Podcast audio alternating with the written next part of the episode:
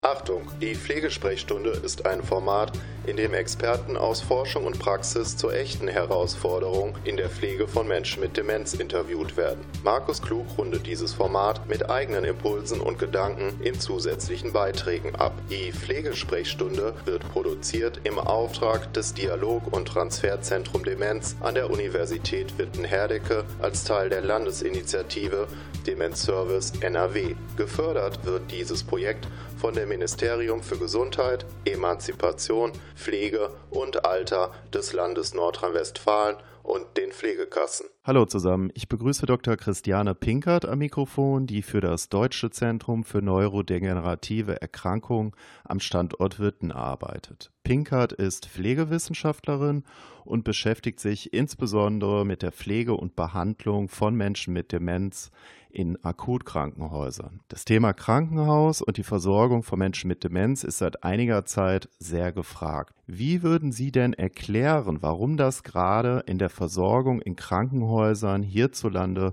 so ein gefragtes Thema ist? Wenn man sich anguckt, wie die Versorgung in Krankenhäusern äh, funktioniert, dann kann man das, glaube ich, ganz gut verstehen, weil äh, Krankenhäuser sind natürlich dafür gemacht, ähm, in möglichst kurzer Zeit gute Erkrankungen zu behandeln. Und da wird auch gesetzt, dass es möglichst schnell geht und dass auch ähm, erwartet wird im Grunde genommen ja, dass Patienten, die dorthin kommen, sich auch diesen Routinen ein bisschen anpassen. Also man weiß, wenn man ins Krankenhaus kommt, dass man nicht so seinen täglichen Rhythmus leben kann wie zu Hause und man unterwirft sich da. Man weiß, dass man auch seine körperliche Integrität zum Teil ja auch ein bisschen aufgibt, wenn man ähm, schmerzhafte, einschneidende Prozeduren über sich ergehen lassen muss. Und das kann man als kognitiv intakter Mensch ganz gut in Kauf nehmen weil man ja weiß, dass man dann am Ende auch ähm, möglicherweise geheilt oder zumindest in einer besseren Verfassung das Krankenhaus verlässt. Aber vieles, was da passiert, ist eben den eigenen Bedürfnissen entgegenlaufend. Also Menschen mit Demenz brauchen eher jemand, der ruhig mit ihm spricht, der langsam mit ihm redet. Und das zum Beispiel wäre ja schon etwas, dass da alles irgendwie auf Schnelligkeit ausgelegt ist, dass es an Prozessen orientiert ist und nicht so sehr an den Bedürfnissen der Patienten. Was müsste man denn Ihrer Meinung nach tun, um mit Menschen mit Demenz besser zurechtzukommen? Also Sie müssten natürlich erstmal etwas über das Krankheitsbild an sich wissen, weil das, was mir begegnet ist, auch in den Interviews, die ich geführt habe, ist oft so eine merkwürdige Zuschreibung, also das gar nicht so anerkannt wird als eine Erkrankung wie vielleicht eine andere, sondern alte Menschen, die werden halt tüdelig oder die sind dann halt vergesslich oder jeder, der sich komisch verhält, hat gleich eine Demenz. Also ich glaube, da auch sehr differenziert und professionell erstmal was über das Krankheitsbild zu erfahren, welche unterschiedlichen Formen es da gibt, welche unterschiedlichen Stadien es gibt, wie man das erkennt, was die Symptome sind und so weiter. Das wäre, glaube ich, schon mal ein ganz wesentlicher Punkt. Und dann natürlich all die Möglichkeiten, die es gibt, mit diesen Menschen in Kontakt zu treten, in Beziehung zu treten. Das ist ganz viel natürlich das Thema Kommunikation. Wir wissen ja, dass Menschen mit Demenz im Laufe der Erkrankung auch ihre Fähigkeit verlieren, verbal zu kommunizieren und dann eben auch andere Wege suchen, ihre Bedürfnisse zu kommunizieren, eben unter anderem durch bestimmte Verhaltensweisen oder so. Das zu verstehen, ist ja ein äh, ganz großer Punkt, auch wo die Bedürfnisse dieser Menschen überhaupt. Ganz vieles ist sozusagen gar nicht anders als bei anderen Menschen auch, aber es muss halt anders verstanden werden oder die Menschen müssen anders, da muss ein anderer Kontakt hergestellt werden. Da ist viel auf der Beziehungsebene, was sich da abspielt. Ich kann nicht ins Zimmer gehen und sagen, Frau Meier, jetzt gehen Sie mal eben zum Röntgen und danach gehen Sie ins EKG und dann gehen Sie ins Zimmer 375, da ist der Doktor und wartet auf Sie. Das sind ja alles so Sachen, die nicht, die nicht funktionieren. Sollte man nicht annehmen können, dass sich Mediziner mit dem Krankheitsbild Demenz auf neurobiologischer Ebene besser auskennen? Oder wird einfach das Thema der Kommunikation viel zu stark unterschätzt?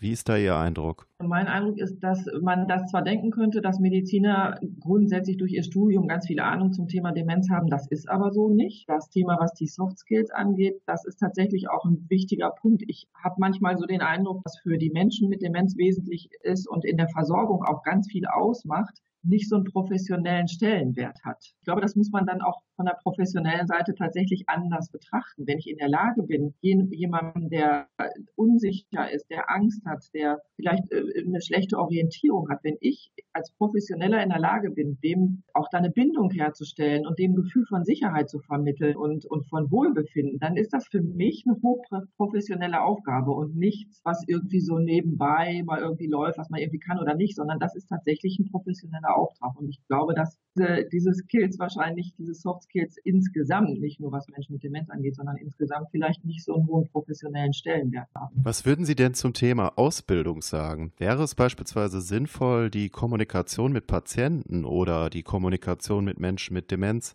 stärker in der Ausbildung und im Medizinstudium zu verankern? Ja, natürlich äh, wäre das wichtig, dass sie das äh, erstens mal natürlich in der theoretischen Ausbildung lernen. Wichtig auch, dass sie erfahren in der Praxis, dass es auch wirklich eine Relevanz hat und dass es auch in der Praxis wertgeschätzt wird, wenn man in der Lage ist, gut mit Menschen zu kommunizieren. Das gilt ja für alle möglichen Bereiche. Wenn ich mich noch an meine eigene berufliche Praxis erinnere, wie manchen Menschen da ihre Krebsdiagnose mitgeteilt wurde oder so, da kann man nur die Hände vor den Kopf schlagen.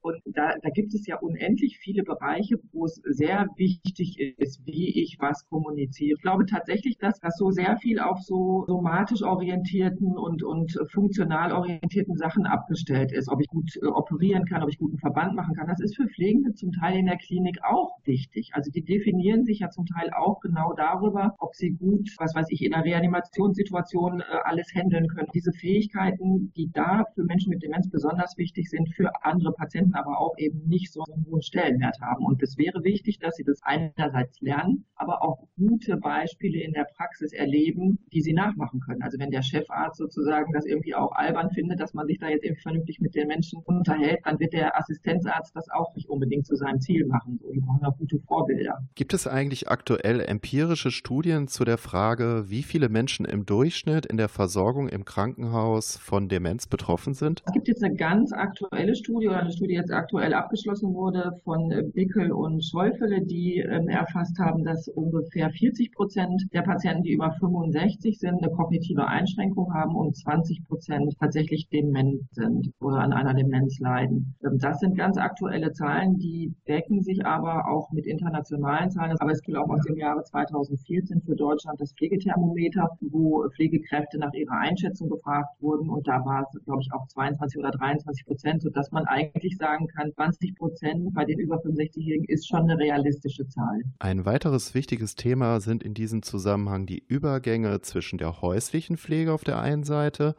dem Krankenhaus und auf der anderen Seite das Pflegeheim.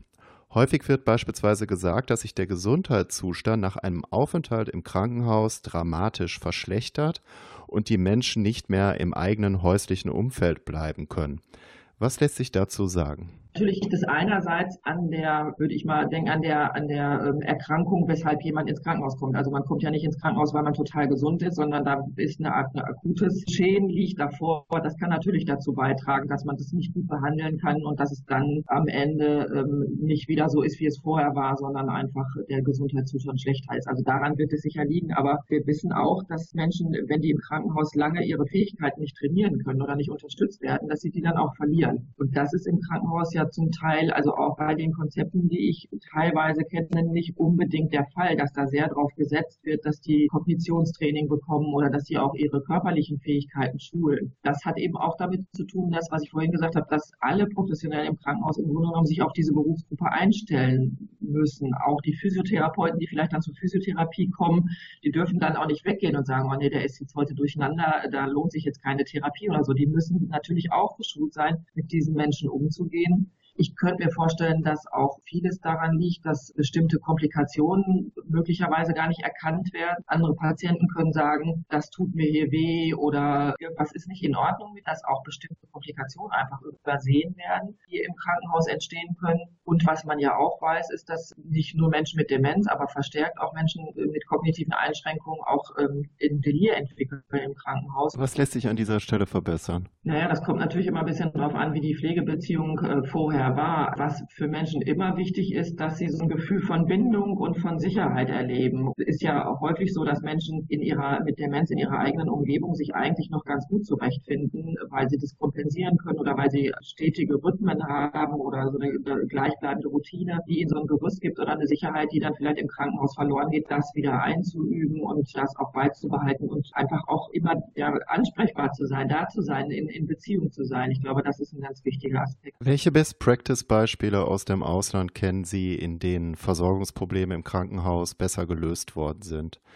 Welche positiven Beispiele gibt es? Also es gibt natürlich auch erstmal in, Deutschland relativ viele Bemühungen mittlerweile, die Pflege zu verbessern die Versorgung zu verbessern. Das fängt eben an bei dem Thema Qualifizierung und, und Weiterbildung, also dass das Personal geschult wird. Was ein ganz gutes Beispiel jetzt, ich war ja jetzt dieser Studienreise in England mit dabei, was ich da sehr beeindruckend fand, war, dass sie eben tatsächlich so einen Gesamtkrankenhausansatz verfolgen und sagen, wir, im Grunde genommen soll jeder geschult sein, zumindest, dass er für das Thema sensibilisiert ist, nicht, dass er zu Demenzexperten wird. Da gibt es dann so ein gestuftes Programm aber dass jeder dafür eine Sensibilität hat und dass, wenn Menschen durchs Krankenhaus irren, auch der Fahrdienst da weiß, aha, das könnte jemand sein, der sich nicht auskennt und ich weiß, wie ich dem, wie ich dem begegnen kann. Das ist das eine, was, glaube ich, alle Krankenhäuser, die sich mit dem Thema beschäftigen, auch machen. Dann gibt es natürlich ganz viel, was so in baulicher Hinsicht ähm, verändert wird, also mit Kontrastgebung, mit Farbgestaltung oder dass bestimmte Gegenstände erkennbar sind, dass man Piktogramme anbringt, damit sie ihre Zimmer wiederfinden oder überhaupt bestimmte Dinge finden müssen. Das ist die Dusche, das ist die Toilette. Was in einigen Krankenhäusern, vor allen Dingen in Geriatrien ja versucht wird, ist ähm, sowas wie Schwerpunktstationen zu entwickeln, also Stationen, wo nur Menschen mit kognitiven Einschränkungen behandelt werden, ganz andere Routinen gepflegt werden. Wenn wir jetzt einmal von der Zukunft der Versorgung im Krankenhaus sprechen und Sie zwei